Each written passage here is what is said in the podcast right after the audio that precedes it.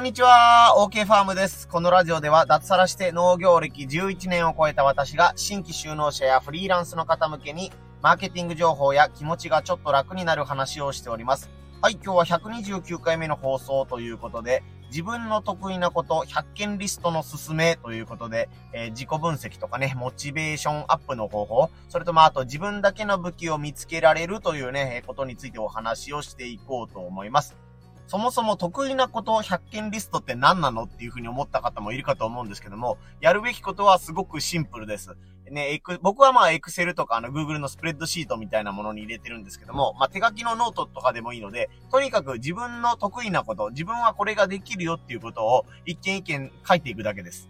意外とね、自分の得意なことと思ってるのも100個出そうと思ったら、なかなかね、大変なんですよ。20個、30個ぐらいまではまあ、けると思うんですけども、100個出そうと思ったら、本当に何を書けばいいんだろうとか、そんなに俺得意なことないよっていうふうに思ったりもすると思うんですけども、100件続けていくことによって自分のモチベーションが上がったりとか、気づかなかったいいところに気づけたりとか、ビジネスのチャンスとかがね、見つかったりすることもあるので、えそれについて紹介していこうと思います。今日のポイント1、些細なことでもとにかく書く。ポイント2、自分の武器の再確認。ポイント3、並べ替え掛け合わせでオリジナルの武器ができる。この3つでお話をしていこうと思います。はい、まずポイント1、些細なことでもとにかく書くです。で、100件リスト、自分の得意なことを100個書いてみましょうということで、とにかくこれはポジティブなことをどんどん書いていこうというね、ものになります。なんとかができないっていうのは一旦置いておいて、とにかく得意なことを書いていきます。例えば僕で言ったら、まあもうごぼう農家をやってるので、ごぼうの栽培ができるとかね、ごぼうの美味しいレシピについて知っているとか、トラクターとかショベルカーが運転できるっていうね、仕事に直結するものでももちろんそうですし、ちょっと見方を変えると、まあ、ツイッターとインスタと YouTube を運営しているとか、こう音声配信をやっているとか、YouTube のための動画編集ができるとか、ブログでワードプレスの入稿ができるとか、まあそういうあの、一般の人から見たら、全然何言ってんかわかんないんですけどっていうものでもいいので、とにかく自分はこれができるよっていうものを上げていきます。まあ、真っ先に書きやすいのはご自分の仕事のことだと思うんですけども、仕事にとらわれる必要は全くありません。えー、中学校、高校とこんな部活をしていたので、こういうスポーツが得意だとか、字が綺麗とかいうのもそうですし、えー、なん、なんか飲み会の漢字が得意とか、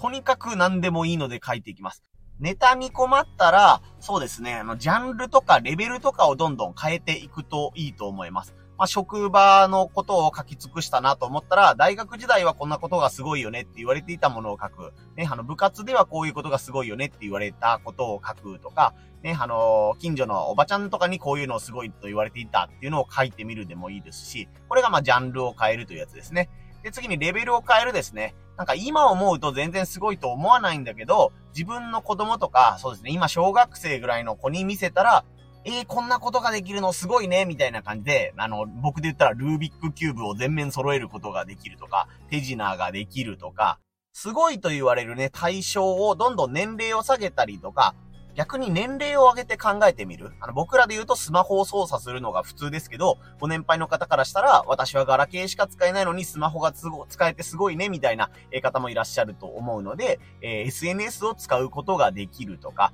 スマホのちょっとした難しい設定をすることができるとか、そういうものでもいいです。とにかく100個上げてみましょう。今のあなたがすごいと思ってるのでなくて、え、過去のね、自分が見たら、うわ、未来の自分はこんなことができるようになってるんだっていう感じでね、そういう目線で見てもいいかもしれません。まあ、あとアドバイスとしては、これ座ってね、テーブルにずっといて、うーんって言ってくると、なかなかネタが出なかったりするので、ご自分のね、部屋とか職場とか、まあもしくはトイレに行ったりドライブをしながらみたいな感じで、えー、あまりね、あの、根を詰めすぎずにというか、自然体で考えた方が、アイディアが出やすいかなと思います。自分のリラックスした状態でね、え、自分はこんなことができるんだよっていうのを、とにかく100件書いてみてください。これがポイント1、些細なことでもとにかく書くでした。ポイント2つ目が、自分の武器の再確認です。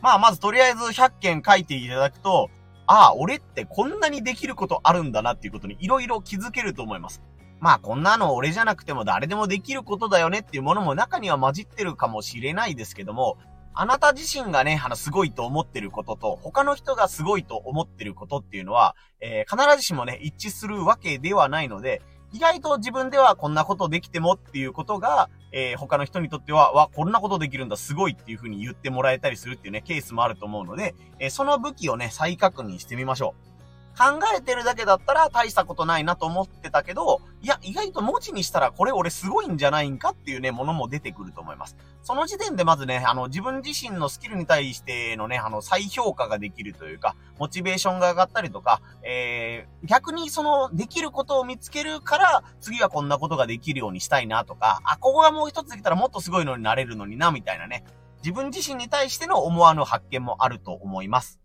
これに関してはね、僕のフリーランス仲間が、えー、自分のスキルの棚卸しっていう風におっしゃってて、あ、なんかすごくいい表現だなと思ったので、皆さんも自分のね、えー、スキルのとか武器の再確認をしながら棚卸しっていうのをね、してみてください。これが自分の武器の再確認でした。そしてポイント3つ目が、並べ替え掛け合わせでオリジナル武器ができるです。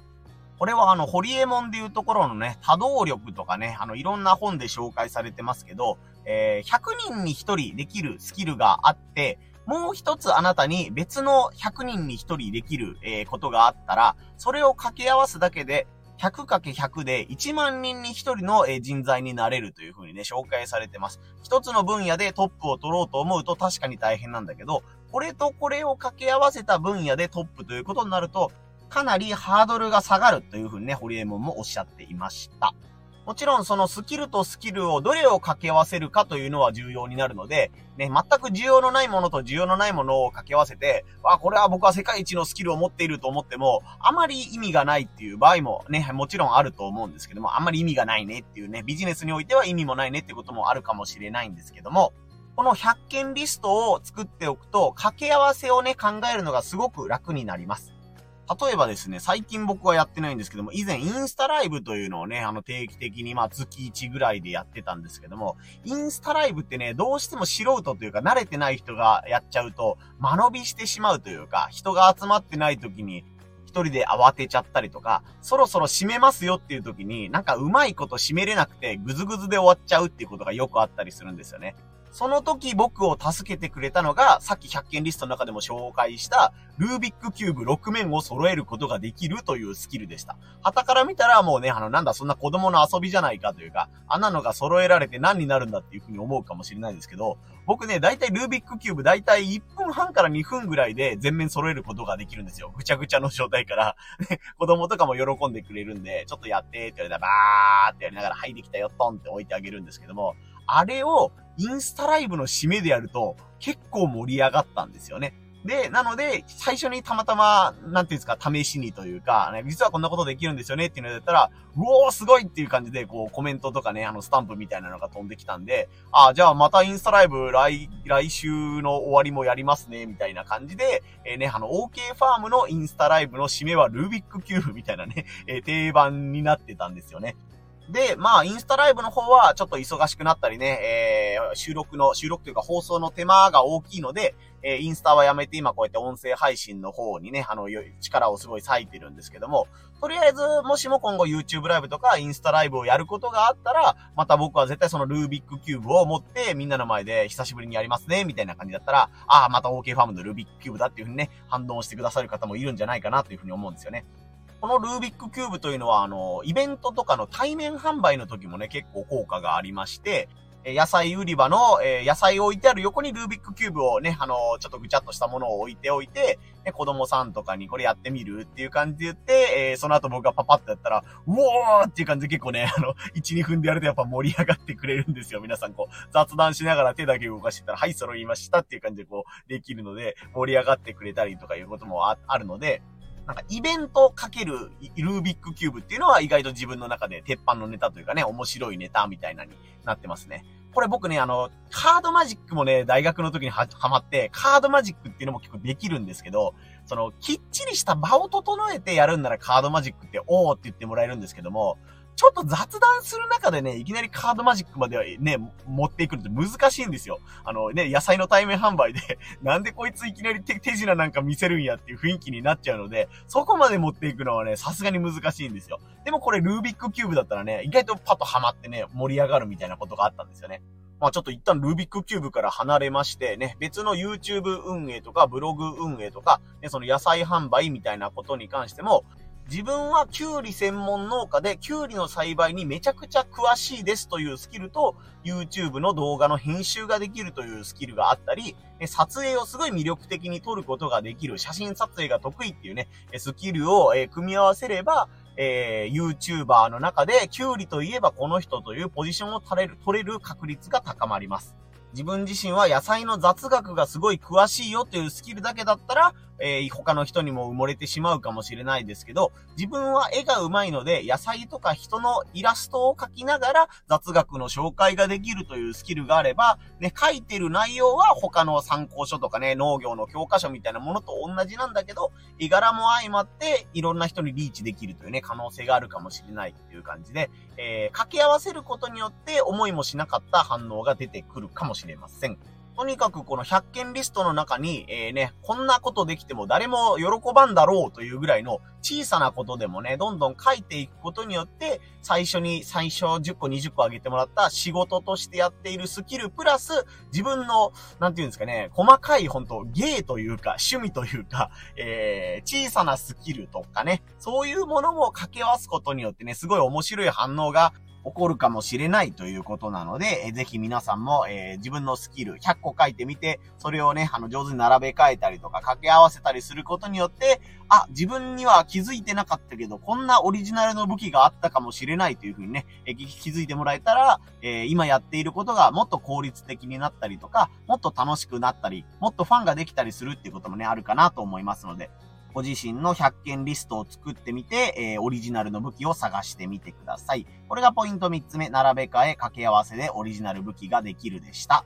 ということで今日は自分の得意なこと100件リストのおすすめということでお話をさせてもらいました。えー、今日ね、あの、ちょっとまとまった時間というか空き時間があったので、久々にね、えー、自分自身がこの100件リストとか、えー、今後やりたいこと100件リストみたいなのをね、え書いてみたのでこの放送を撮らせてもらいました。僕の場合は100件リストの作り方が2パターンありまして、1つはどんどんどんどん足していくっていうパターンもあって、えー、もう一つはもうあの、リストをゼロにした状態から、改めて自分で、えー、得意なことを書き出すっていうね、2パターンがあります。で、今日はもう白紙の状態から、えー、自分の得意なことを書き出すっていうね、のをやってみたんですけど、やっぱり30、40ぐらいで止まっちゃうんですよね。さっき言ったルービックキューブができるとか、カードマジックができるとか、そういうすごい細かいことも含めてなんですけど、えー、久々にやるとね、やっぱ40ぐらいで止まっちゃうんで、え休憩をしたりとかね、えこう車でちょっと移動したりとか しながら、まあもう少し、えー、時間をかけて埋めて100件とりあえず完成させたいなというふうに思ってます。そしてこう記録に残しておくとね、1年経ってから見るとその書いてある内容が全然違ったりするっていうのもね、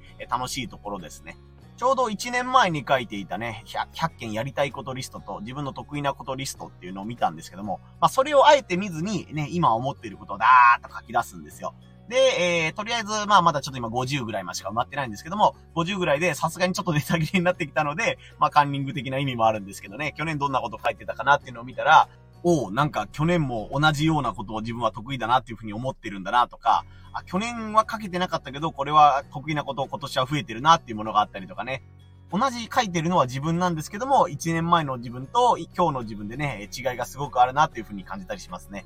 1年前の自分とか2年前の自分、昔の自分が何を考えていたとか、どういうことで悩んでいたのかみたいなのもね、え垣間見えたりするので、まあ、あの人間的なものもそうですし、ビジネス的な面でも、やっぱり得るものが大きいなというか、他の人の参考書を読むのももちろん大事なんですけども、自分自身の過去を振り返るっていうのもね、結構いい刺激になるんじゃないかなと思いました。皆さんもね、いろいろとお忙しいと思うので、まあそう簡単に、えー、時間が作れないという方もいるかなと思うんですけども、ふとした時にね、これからどうしていこうかなとかね、新しい何かやりたいんだけど、まだ上手に言語化できないな、何がしたいのか自分でもわからないなという時には、この100件リストというのがね、えー、自分の得意なこと100件もそうですし、今後やりたいこと100件っていうのもね、えー、突き詰めて考えてみると、えー、意外と面白い発見が自分自身でできるんじゃないかなと思いますので、